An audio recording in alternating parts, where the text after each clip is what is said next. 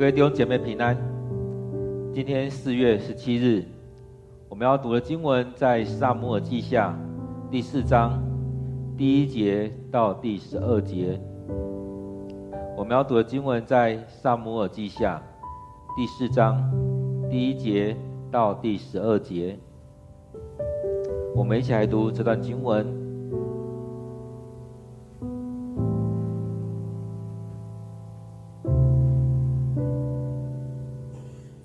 扫罗的儿子伊斯波瑟听到亚尼尔在希伯伦被杀，就很害怕，所以以色列人民也都恐慌起来。伊斯波瑟有两个军长，巴拿和利甲，他们是便雅悯支族比路人临门的儿子。比路是便雅悯的一个地区，原先住在比路的人。已经逃到基他因去。他们从那时候起，一直寄居在基他因。扫罗的另一个后代是约拿单的儿子米非波设。扫罗和约拿单被杀的时候，他刚五岁。当他们的死讯从耶斯列传来，他的奶妈抱着他逃跑。在慌忙中，奶妈不小心把它跌在地上，从此它成为跛脚的。利甲和巴拿到伊斯波设住的地方去。到达那里的时候，正是炎热的中午。伊斯波设在睡午觉，守门的妇人因筛麦子累了，竟打起瞌睡来。利甲和巴拿溜了进去。他们进去以后，就到伊斯波瑟的卧房。伊斯波瑟睡得正熟，他们把他杀了，然后割下他的头，走了一夜的路。经过约旦谷，他们带着首级到希伯仑见大卫王，对他说：“这是你的仇敌扫罗的儿子伊斯波设的头。”扫罗一直想杀陛下，今天上主在扫罗和他后代身上为陛下报了仇。大卫回答他们：“我指着那救我脱离一切危险的永生上主发誓，在喜格拉向我报扫罗死讯的人，以为他带来了喜讯，我抓住他，把他杀了。”这就是我给那报信者的仇报。何况你们罪大恶极的人，你们趁着无辜的人熟睡，竟在他自己的家里把他杀死。现在我要因你们谋杀了他而报复你们，从地上除灭你们。于是大卫命令左右侍从把利甲和巴拿杀了，并砍断他们的手脚。把尸体挂在希伯伦的池旁，然后把伊施波设的头葬在希伯伦，在押尼尔的坟墓里。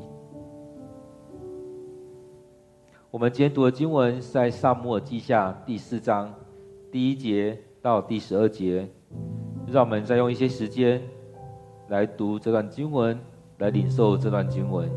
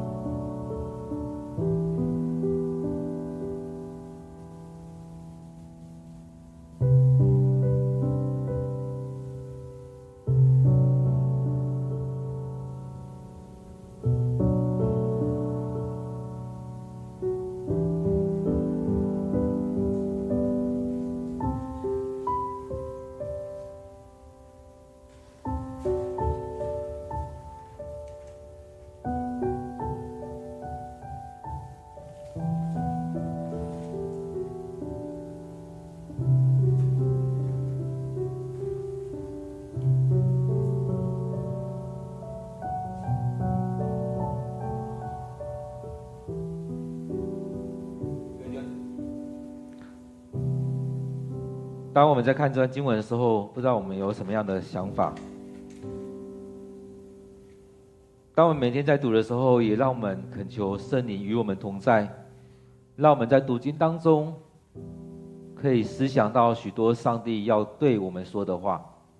很多时候，我们都会觉得，哎，发现为什么这样子？许多时候，我们在看旧约的时候，都会只想到说，好像旧约有许多的杀戮。但是在读的时候，也从这当中更重要的是要去看到上帝的心意是什么。所以不是在看到表面的那些东西，而是要去看到更深层的上帝在当中的心意。上帝在当中究竟在做什么事情？我觉得很特别，在沙漠记下的时候，常常我们可以看到两层的东西，一个是表面上的东西，一个是更深层的。在表面上好像发生了这些事情，然而更深层的是什么？所以在今天的经文里面，也跟前面的有一个呼应在。前面那个年轻人他杀了扫罗的时候，他想要去找大卫来报功，想要得到一些奖赏。他以为扫罗是他的敌人，他以为他这样做是对的，他以为他这样做是一个很大的功劳。但他却没有想到，这是一个很严重的事情。他没有想到，大卫完全不是这样想的。这时候，这两个人也是一样，他们带着伊斯波射头去去找大卫，他们以为他们立了大功，没想到大卫所说的是：你们把伊斯波射杀了，是犯了一个很严重的罪。所以很多时候，当我们在读经的时候，是让我们去看到这当中第二层或第三层的意义。在我们生命里面也是如此。当我们在读经的时候，当我们在敬拜的时候，当我们来到上帝面前的时候，其实也是一样，让我们去领受那更深层的意义。不是只在看表面，在看表层。很多时候我们在看表面的时候，我们很容易进到律法主义当中。很多时候我们在读经只是这样带过去而已，很多时候也让我们觉得，哎，我这样就很棒了。让我们更重要的是要去领受上帝的心意是什么。所以圣经在新约里面才会讲到，字义使人死，经义使人活。所以当我们在读经都只是看表面的，我们所做的事情也就只是表面的。我们基督徒的生活也常常都只是表面的。当我们更深入的进到生命里面，更更进入到字意的意义的里面，让上帝的话语进到我们生命当中的时候，我们才有办法活出真的一个基督徒的生命出来。而且要让上帝的话语进到你的生命里面来改变你的生命，而不是说，哎，我读过圣经了。当你仅仅只是读过圣经，其实常这些话语对你来讲也没有带出很大的意义在这当中。为什么牧师要邀请大家真的要进到灵修当中，进到默想里面？为什么我们这这么多年来一直说我们要做 QT？这 QT 就是让我们将话语进到我们的生命里面，我们要进到圣经里面，也让圣经的话语进到我们生命里面来带领我们，让我们生命。被改变，我们要脱去旧我，进到新的我里面去。所以，这真真的才是我们进到这当中去领受上帝的话语。所以，当我们看到许多的人在做很多事情，或者说他说他是基督徒，他是上帝的门徒，他是一个有某一种职分的人的时候，但他所所行出来的却不符合圣经，这也就是我们可以看到他的生命里面所展现出来的是如此，也可以回去看这个人有没有真的在读圣经，有没有让上帝的话语进到他的生命里面。从今天经文当中，我们可以再次来看到这些。今天我们看到的。提要说，扫罗儿子伊施波设听到亚尼尔在希伯伦被杀，他听到他的一个大将，那个掌握兵权的那一个人，在他国里面除了他以外最有权的那一个人，在希伯伦被杀了。其实这样的事情真的会撼动了整个以色列，因为他们的这个大将军都被南方的犹大杀死了。那接下来呢，是不是要整个攻打过来？那他的王权，他的权会不会就被动摇了？这个国家会不会就这样被动摇了？所以对伊斯波斯来讲，他很害怕，因为他这样一个大将军都被杀了。那接下来呢？这元帅都被杀了，那接下来呢？在这以色列当当中，他们听到这样事情的时候，他们也很恐慌，因为他们守护他们的这将军死了。其实这势必会造成一个动荡，因为这将军死了，也可以说是一个很突然的。那接下来谁要接他的这权柄？伊斯伊斯波设有办法去承接下来亚尼尔手上所拥有的那一切吗？所以对他来讲，他也会很害怕，他很恐慌。以色列人也是如此。因此在当中，伊斯波设就叫了两个军长来，来帮助他。这两个人其实是在他身边的人，或许是突击队，或许等等的，是他手中随时可以用的人。他身边有这样的人跟他在他身边，其实也有可能是他最内围的这一些人。所以这两个军长是巴拿和利甲，他们是便雅悯支族的，是比路人林喜的儿子。所以对他来讲，应该是跟他最接近的，是便雅悯支族的人，是他们同一个支派的人，应该是最挺他的人。这当中应该是最好使唤的一些人，所以也可以说是接近是他的心腹了。所以。这边提到说，比路是怎么样的？是便雅悯当中的一个一个地区，但他们这些人已经逃到其他营区了，一寄居在那个地方。但对他们来讲，一样是便雅悯这支派里面的人，所以在十二支派当中，他们应该是比较亲的。所以我们知道，扫罗也是便雅悯人，所以伊斯波设也是。那这个这一对这一对利甲跟巴拿这对军长也是。所以是他们这一个人，算是对他们来讲是比较正统的这一群人，应该是最帮助他们的。而在当中又跳到另外一个一另外一个记载，这边前面前面提到的是扫罗的一个儿子伊斯波设，另外这边讲到的是另外一个后代还存活的是约拿单的儿子米非波设，当然这两个是不一样的。对米非波设来讲，伊施波设是他的叔叔，所以有这样的关系在。所以在当中提到的米非波设可能也是另外一个继承者。如果伊施波设没有孩子的话，有可能是另外一个继承者。所以当约拿单的儿子米非波设还五岁的时候，也就是他面临的他的爷爷，他的父亲。约拿单跟扫罗被杀的时候，那时候五岁，所以这时候大概是十二岁的时候。当他五岁的时候，那时候听到了扫罗跟约拿单死死了，他们他的奶妈知道这情况不太对，不妙，所以赶快抱着米非波设赶快跑，在跑的过程当中，可能一个不小心跌倒了，所以米非波设也摔伤了脚。那时候应该没有做很好的处理。所以就变成一个跛脚的人，所以这是一个岔题，而岔题的过程当中也在讲，因为后续会提到伊斯波瑟死亡了，那接下来谁要承接？所以这边有几个东西出来，第一个，当伊斯波瑟死了之后，有一个人可以承接，也就是米非波设。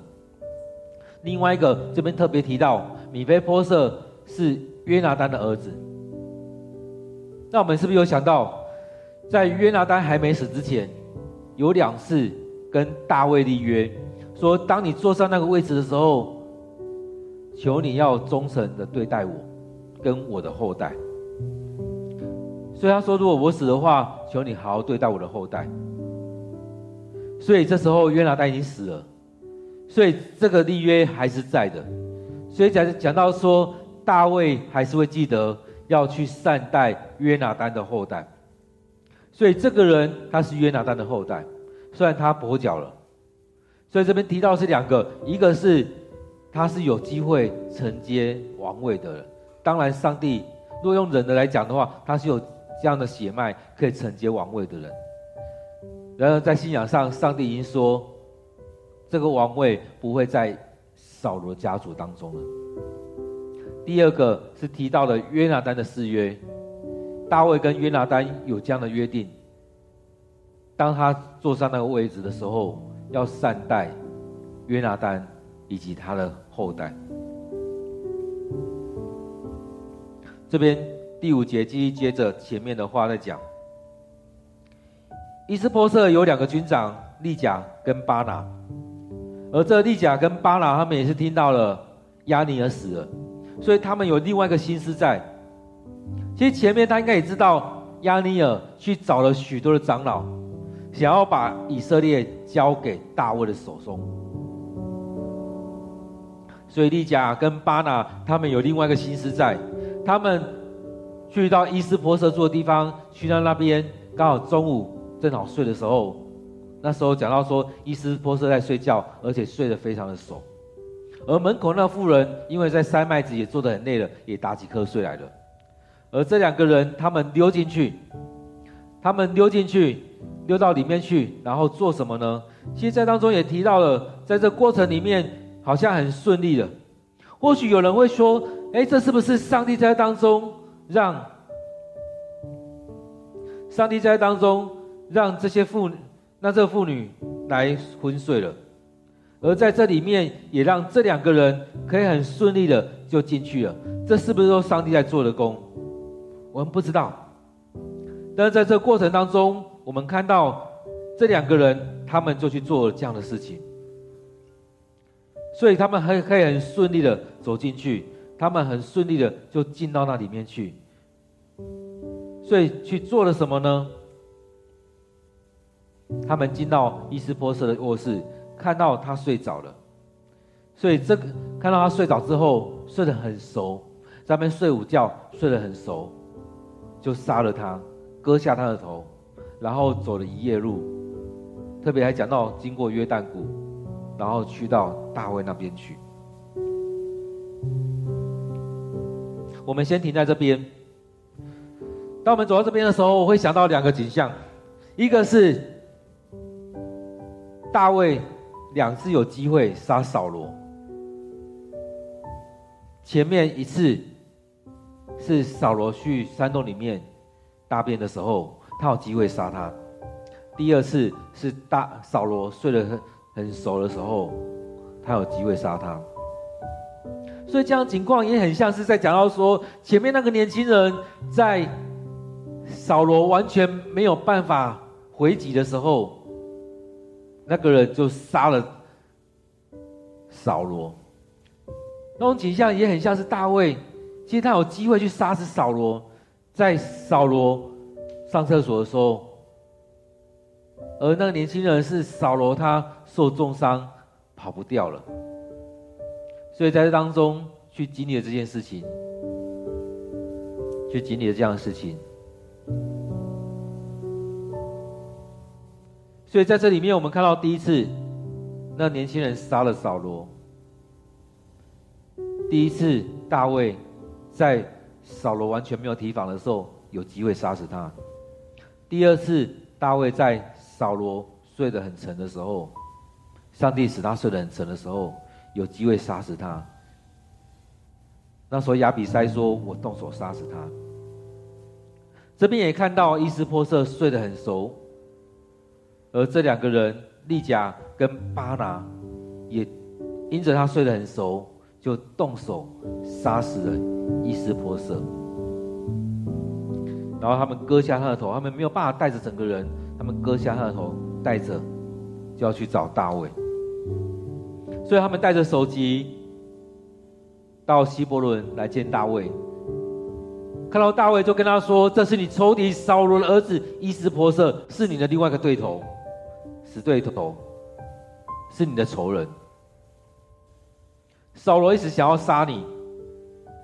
今天上主在扫罗和他后代身上为陛下报了仇。当他们做这件事情的时候，他们还把他推到上帝说：“这就是上帝的心意啊！上帝要杀死他，上帝要杀死你的仇敌。”所以前面已经杀死扫罗了，扫罗了。这时候，上帝的心意要杀死伊斯波色。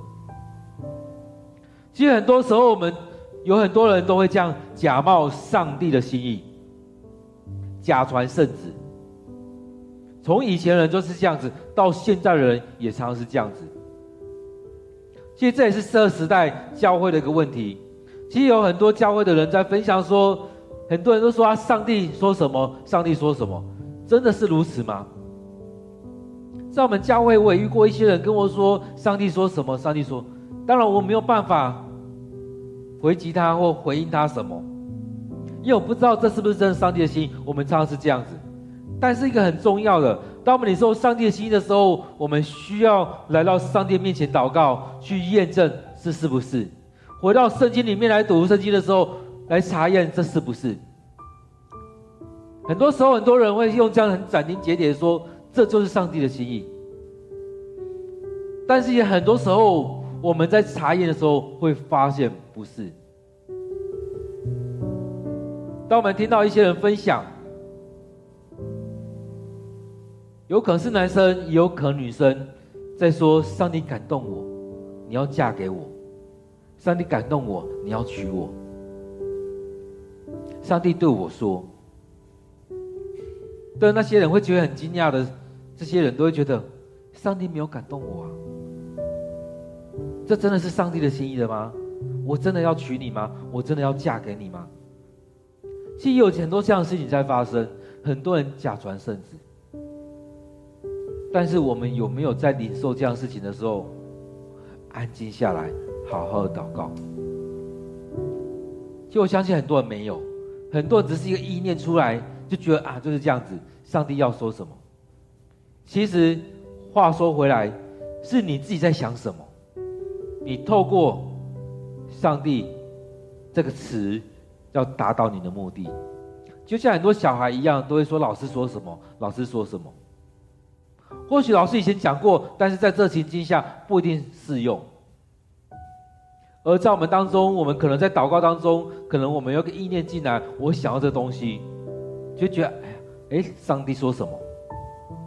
就像之前有分享过的，有些人来跟我聊，聊完之后出去传的，就是哎，牧师说什么？其实我们没有不一定会我讲什么啊，但是他自己在讲讲讲讲过程当中，他会觉得哎，对，就是这样子。然后一转身就说：“哎，谁说了什么？”所以在这经典文当中，也会让我们看到，有些人就会跟这两个人一样，这个利甲跟巴拿一样。其实上帝没有跟他说话，或者说他以前听到什么，然后跟这边好像就结合在一起。可能也听说过，上帝要把扫罗交在大卫手中，然后就说：“啊，大卫，这就是上帝的心意。”这个人交给你了，上帝把扫罗交在你手中了。所以在这世代里面，从以前到现在，有太多的人都在假传圣旨了。各位弟兄姐妹，难道我们就要被这些来蒙蔽我们的眼睛吗？其实太多的人在假传圣旨，太多人在弄一些有的没的。而在这个过程当中，也会让一个群体被撕裂了。所以，为什么我们要读经非常重要？为什么我们要领受上帝的话语非常重要？因为我们要更深的与上帝同在，去经历上帝就在我们当中带领着我们，而不是谁说什么就是这样子。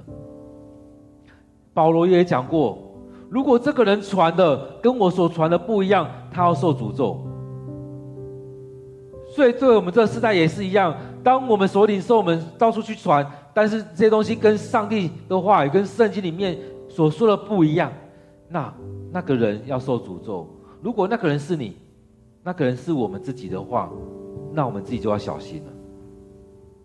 所以，当牧师在讲台上，当牧师所分享的不合上帝的心意，不是更深的进到里面的话，上帝应该要提醒我们，牧师也要警醒，我们是不是讲错了？我们是不是照着我们所想的在讲而已，而不是照着上帝的心意？这真的是我们要警醒。所以，耶稣也常常在提醒他门徒：你们要警醒，你们要警醒，不要让这些来影响的众人，不要让这些错误的领受一直影响着你。我们要持续的警醒，不要让撒旦一直把我们带离的。所以当中，我们看到，当这个利甲跟拿八这样说完之后，大卫回答他说：“我指着那救我脱离一切危险的永生上主来发誓，我要回到上帝的面前，我要回到上帝的面前，我要指着那救我脱离一切危险的永生上主来发誓。”我要回到上帝面前，我不是随便在说话。所以这当中又跟这两个人有一个对照出现了。我是要回到上帝面前来发誓，我所说的是照着上帝要我说的，而你们是不是这样子？在我们生命里面，我们是不是随便拉了就这样说？我们常常说圣经这样讲，牧师这样讲，谁这样讲？你有没有去误用这些东西？有没有利用这些东西来达成你的目的？即使是用圣经的话语，你是不是用这些来达到你的目的？还是你真的先顺服在上帝的面前？所以，当我们在读经、在解经、在查经、在分享的时候，很重要。我们有没有先进到圣经里面去，去领受上帝要对我们说的，然后再做分享？所以，当我们在分享的时候，很重要就是这样子。为什么以前到现在牧师常在分享说，我们读经要第一个要先去了解上帝在说什么，第二个要了解上帝在对你说什么，第三个是上帝要你做什么。很多时候，我们就拿到一个东西，然后就开始说：“哎，你要做，然后你要怎么样？”不是这样子，这样子是拿圣经当你的工具而已。我们真的要让自己进到那里面。去领受上帝在说什么，上帝要对我们自己说什么，然后上帝要你怎么去做，去回应上帝的话语，这样才是更重要的，而不是拿着鸡毛当令箭，而不是拿着这些就开始使唤别人，你们该怎么做？在这世道里面，我们看到非常多基督徒，真的非常多的长老执事，甚至非常多的牧师是这样子。没有进到圣经里面的话语，所以当我们在传讲的时候，当我们在分享的时候，都非常的要非常的谨慎。即使是我自己，其在当中，我们真的也要很谨慎的在上帝的话语当中去思想、去领受。所以大卫这边说：“我指着那救我脱离一切危险危险的永生上主发誓。”我指着那一位。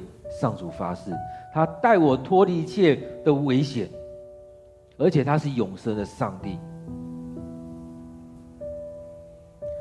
他说，真实有这件事情，在我还没做犹大王的时候，当我还在以格拉城的时候，当扫罗死的时候，那时候有一个年轻有一个人来，有一个人来跟我报扫罗死去的讯息。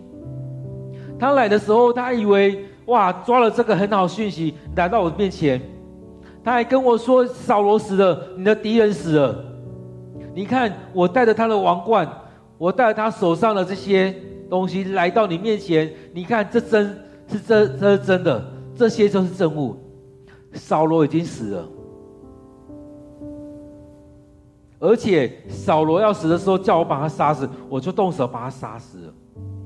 这个人以为他杀死了扫罗。”他以为他带来是一个美好的信息，他以为扫罗是我的敌人，不是，都弄错了。扫罗不是我的敌人，我也没有很期待他死死亡，我也没有期待他从那个位置下来，都没有。他们都解读错误了。当那个人来，他好像很哀伤，但他也心里面很开心的，是在等待我给他奖赏。他来报死讯，他以为他是来报喜讯，但是我抓住他，我把他杀了，那这是我给他的奖赏，给他的报酬。他以为他做了一个很棒的事情，他要来讨奖赏。那个人在那时候就已经被我处死了。所以这些事情是七年前发生的事。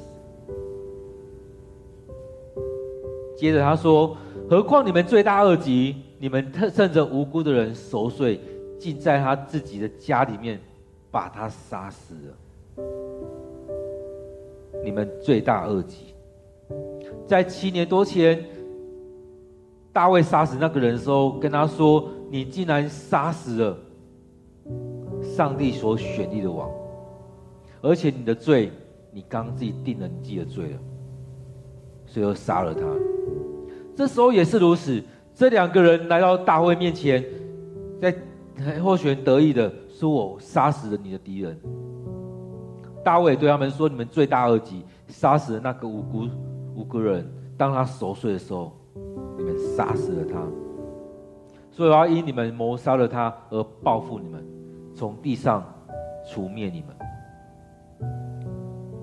所以当我们没有认认识清楚的时候，我们常常会做这样的事情。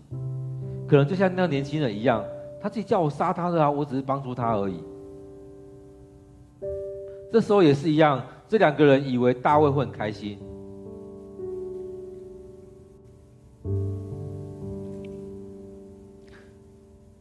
这两个万万没有想到，万万没有想到，大卫并没有为这件事情开心，甚至也因此杀了他们两个。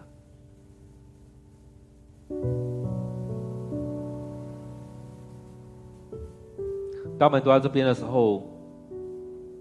特别回到前面的，前面一开始讲的，当我们在读经的时候，我们真的不能单单读只读到第一层意义，们要进到第二层、第三层的意义。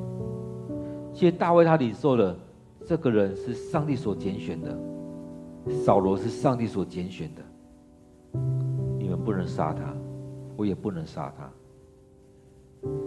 伊斯波设虽然上帝没有让他坐上这个位置。上帝不是要让他坐上这个位置，但是也不能这样去对待他。所以这两个人他没有弄懂大卫的心思。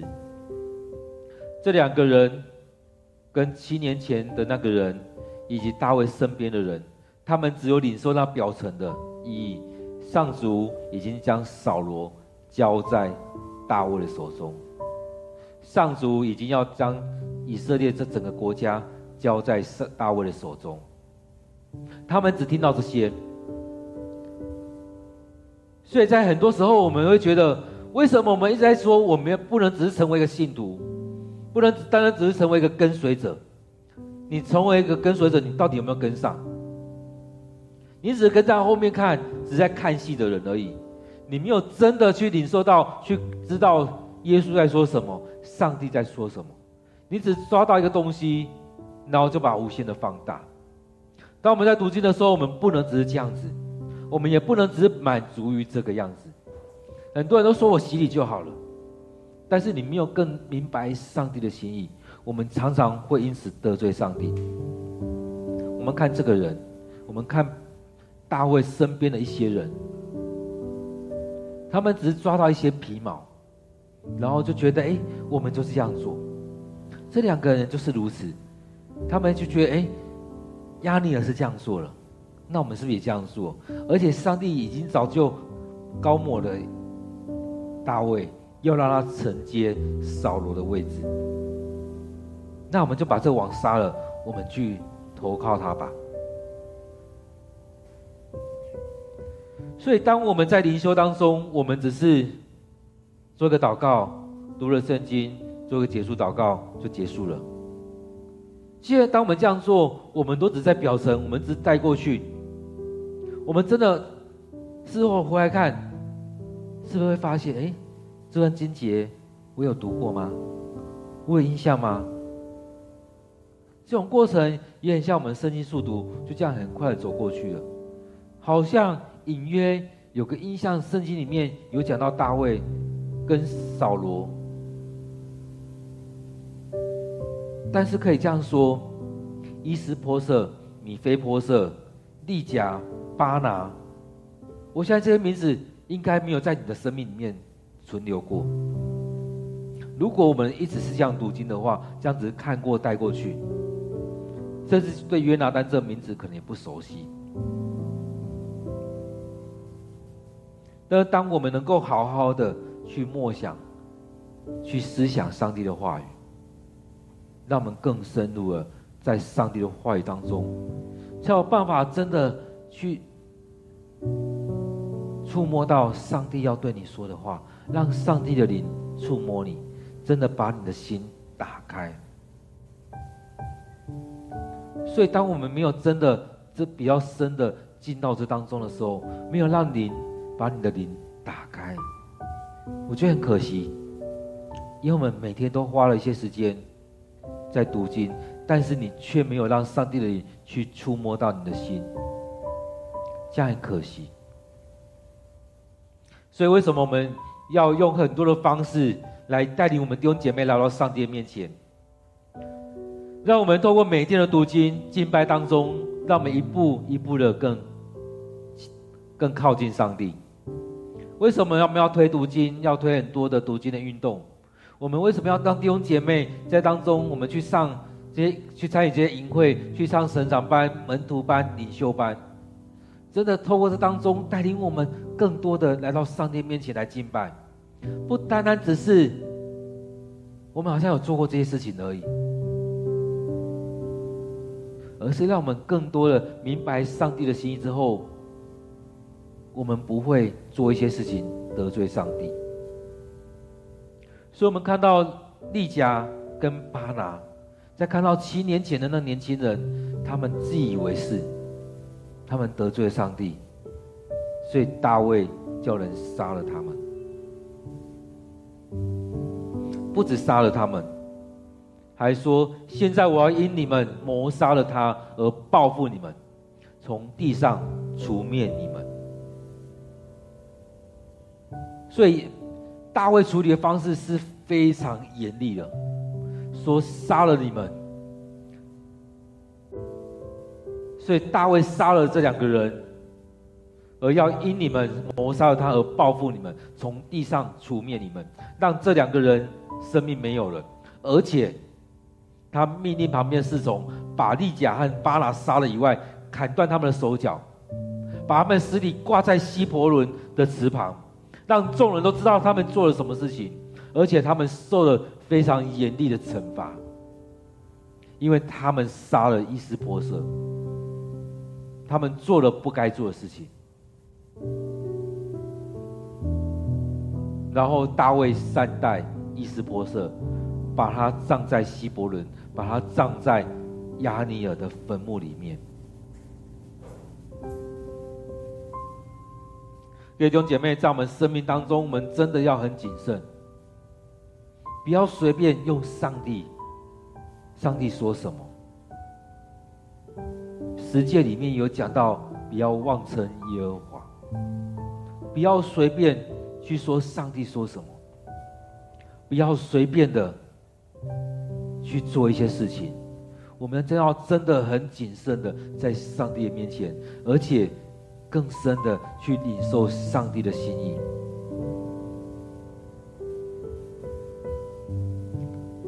所以在教会当中，即使是不管是牧师、长老、执事，我们都要很谨慎来到上帝面前。当我们看到以前的大祭司、祭司，当他们要服侍的时候，他们是非常的谨慎，他们用了很多时间在预备他自己。当我们在批判这些法利赛人的时候，我们要跟到进到法利赛人当中去思想，虽然他们去守很多的条例，但他们的源头是为了要敬畏上帝，为了不得罪上帝。他们在当中去更多的想要去了解要怎么服侍上帝，他们一开始的源头是因着敬畏上帝，所以他们花很多时间在明白圣经、明白这些条例、明白这许多的事情。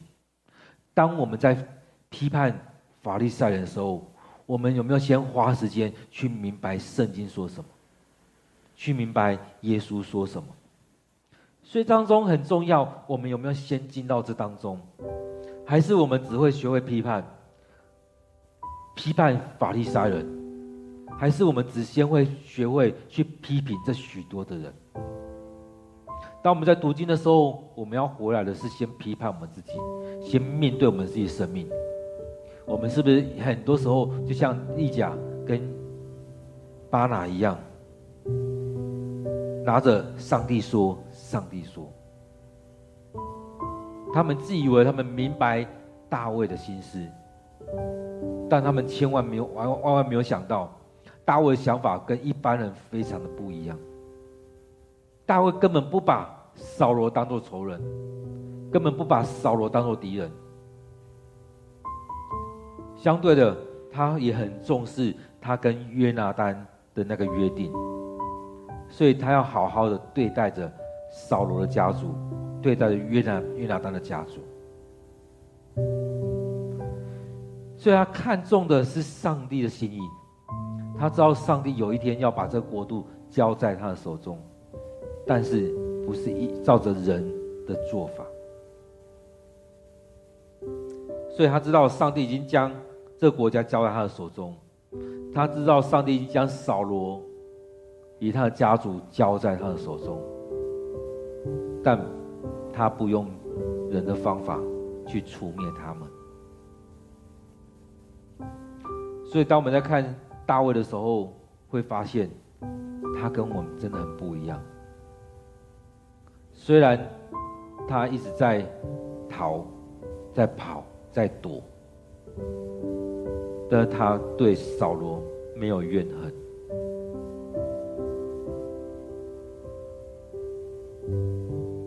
各位弟兄姐妹，当我们在读这些经文当中，我们能不能有一些领受，在当中，这些领受要对你说话。当这些领受对我们说话，我们不是读完经之后有这些领受，然后拿出来指责别人，你是怎样怎样怎样。上帝要我对你说什么，对你说什么，而是回到我们这生命里面来看，上帝要对我们自己说什么。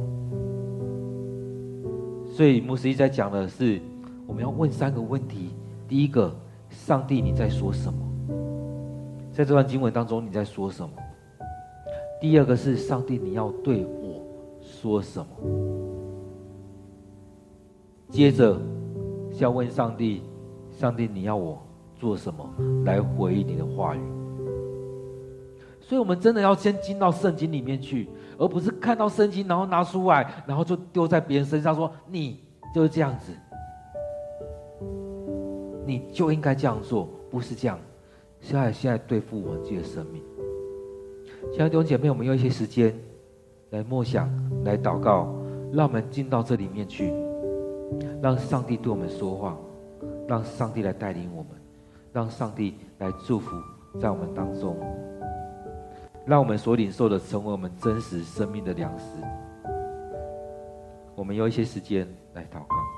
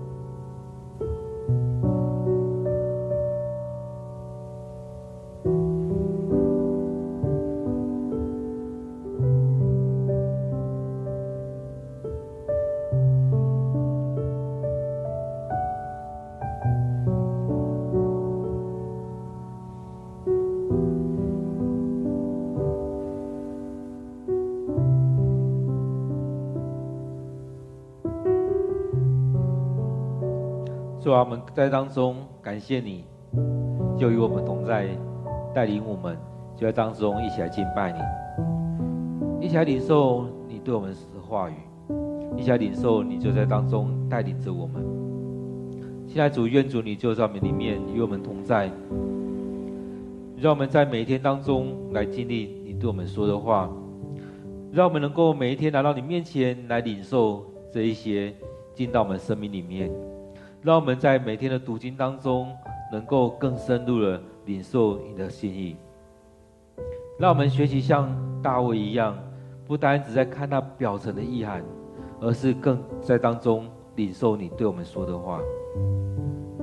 主啊，很多时候我们真的就会像巴拿跟利甲一样，做了许多不该做的事情。主啊，赦免我们，让我们不是随便拉了一个东西。就觉得圣经是这样说，就觉得上帝是这样说，不是随便拉了一个东西就觉得这是上帝的心意。现在主恳求你带领我们，让我们在每天的读经当中，能够享受在你的你与我们同在的这个过程，去享受在你就让我们浸泡在你的里面。当我们在当中浸泡的时候，你就持续与我们同在。对我们说话，安慰我们，也帮助我们。主啊，我们看到这两个人所做的，我们都觉得很不应该。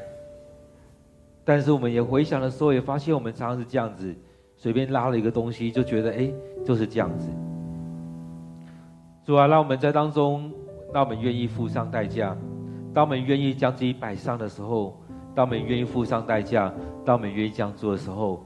才有办法真实的领受你的恩典、你的心意。主啊，恳求你就在我们生命当中来掌权。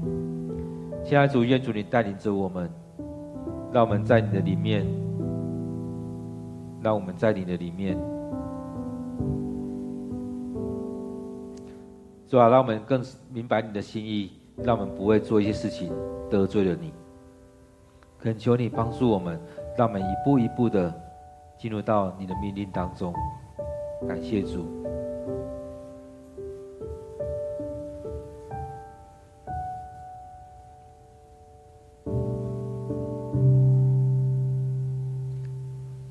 现在主让我们学习像大卫一样，不是把人都当作仇人，而是看到上帝在这个人生命当中的心意，看到这个人你在他生命里面。的命定是什么？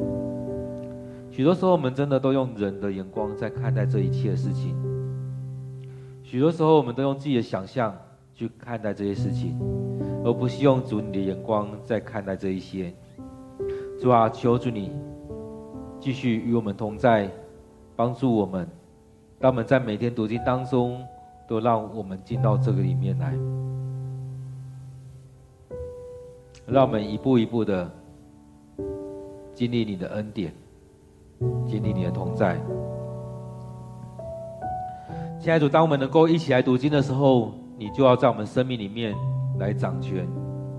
主啊，我们知道在我们生命里面，我们很难将自己完全交在主你手中，但是我们愿意这样来尝试。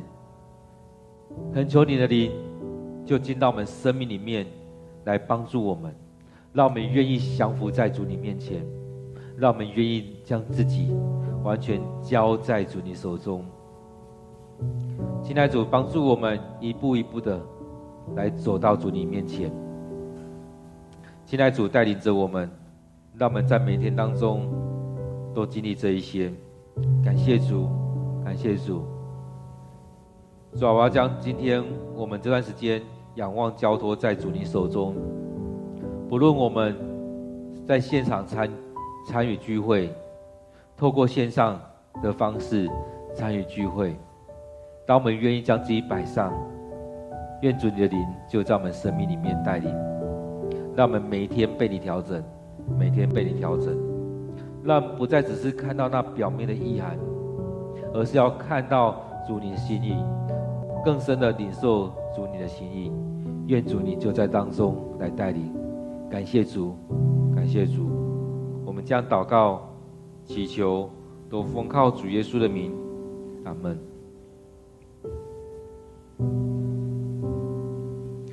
各位弟兄姐妹，期待我们每一天都有这段时间来到主人面前，让我们领受上帝的心意，让我们领受上帝对我们说的话，也让我们将自己摆上。当我们愿意给上帝空间，给上帝时间，也让我们能够领受上帝叫我们分别为圣，让我们成为合上帝心意的，让我们成为上帝所说好又尽忠的仆人。愿我们每天都有这段时间来到上帝面前，一起来敬拜，一起来领受。愿上帝祝福你。